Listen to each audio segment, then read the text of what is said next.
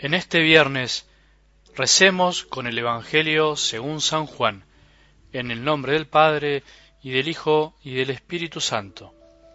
Jesús atravesó el mar de Galilea, llamado Tiberíades. Lo seguía una gran multitud al ver los signos que hacía curando a los enfermos.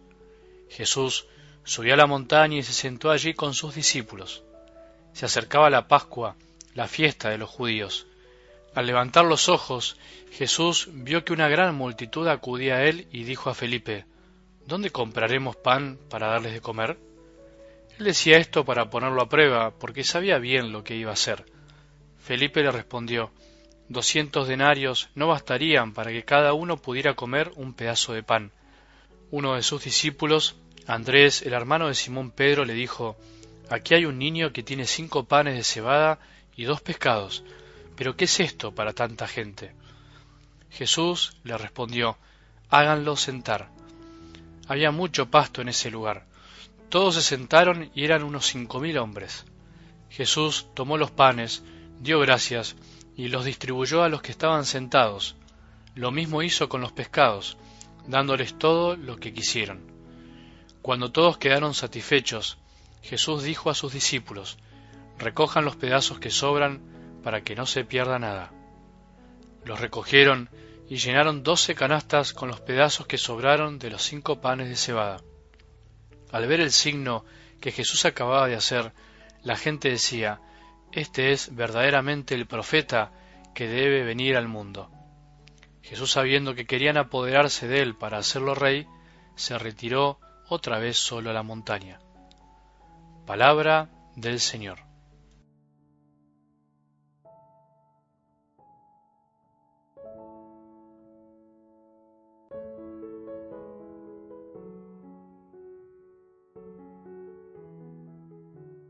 Feliz el que cree sin haber visto, feliz el que acepta que Dios está siempre, aunque no lo pueda ver con sus ojos, feliz el que se afirma en esas veces que alguna manera lo experimentó y no dudó, y no añora el pasado, sino que aprende a vivir el presente.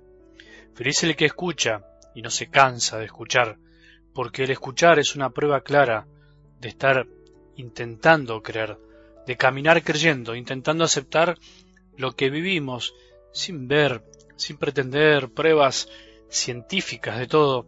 No todo se comprueba con experimentos, sino que hay muchas cosas que el corazón sabe comprobarlas, sabe aceptarlas, sabe recibirlas, sabe madurarlas. Por eso es feliz no el que no busca respuestas, sino el que de alguna manera ya las encontró y aprende a aceptar eso que tiene, como un niño en brazos de su madre, no pretendiendo nada más que eso. Felices los que creemos sin ver. Vos y yo estamos en ese grupo, estamos en ese grupo, sos de los que crees sin ver. Terminando la semana, mientras haces cosas de la casa, seguramente, te propongo algunas preguntas que tienen que ver con algo del Evangelio de hoy. Sabemos por los diferentes evangelios y relatos, especialmente en el Evangelio de Juan que Jesús multiplica los panes como signo de algo más y que más allá de los detalles de uno y otro relato, no sólo quisieron mostrar y dejar escrito que Jesús hizo semejante milagro y que como Dios hecho hombre podía hacer eso y mucho más, sino que Jesús quiere ser pan para la vida del mundo y no rey al estilo de este mundo, como se ve claramente en el relato de hoy. Es muy clara la palabra de Dios, es muy clara, no podemos olvidar esta parte. Jesús, sabiendo que querían apoderarse de él para hacerlo rey, se retiró otra vez solo a la montaña. Otra vez. Se ve que ya se había retirado muchas veces.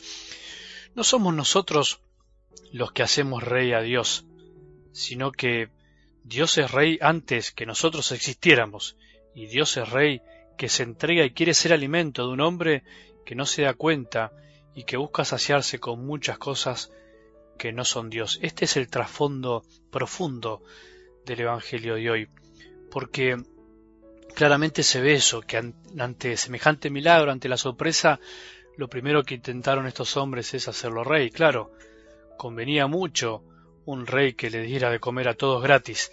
Y eso es lo que de alguna manera también nos pasa a nosotros. Sin darnos cuenta pretendemos que Dios sea el que nos dé lo que pretendemos, lo que queremos, el que sacie nuestro hambre de cosas materiales, sino el que sacie el hambre espiritual que tenemos, el hambre de amor. El hombre tiene hambre de algo más, necesita algo más, no necesita solo pan, de harina o cebada, no necesita solo casa, auto, salud y vacaciones. Necesitamos algo más. ¿Qué necesitamos? Eso es bueno preguntarse. Aunque tengas todo lo que crees necesitar, algún día te darás cuenta que necesitas algo más grande, algo que vos mismo no podés darte a vos mismo. Es tan grande lo que necesitamos que nosotros no podemos crearlo para nosotros, solo podemos recibirlo como un don. Casi que no hace falta que te lo diga, pero sí lo tengo que decir. Nuestro pan del alma, del espíritu, no puede ser otra cosa que Dios mismo. Somos de algún modo insaciables, porque necesitamos siempre más, y solo nos sacia lo abundante y lo superabundante solo puede ser Dios mismo, Jesús. Pero, ¿Dios dónde está? Te puedes preguntar, ¿cómo me sacio de Dios? Desde que Jesús vino al mundo, desde que el Padre envió a su Hijo para que creamos, Él es el pan del mundo, el alimento de todos los hambrientos, de tu hambre y del mío. Ahora, ¿cómo podemos alimentarnos de este Dios hecho hombre, de Jesús, vivir de tal manera que Él mismo se convierta en nuestro pan?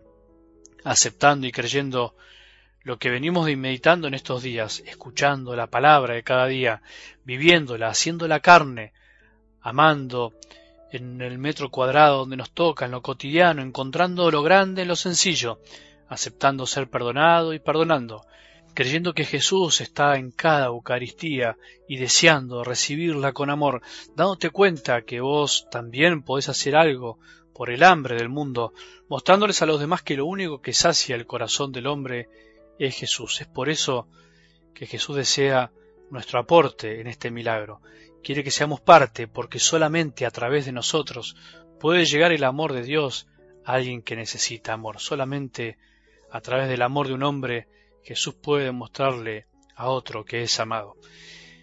Que tengamos un buen día y que la bendición de Dios, que es Padre misericordioso, Hijo y Espíritu Santo, descienda sobre nuestros corazones y permanezca para siempre.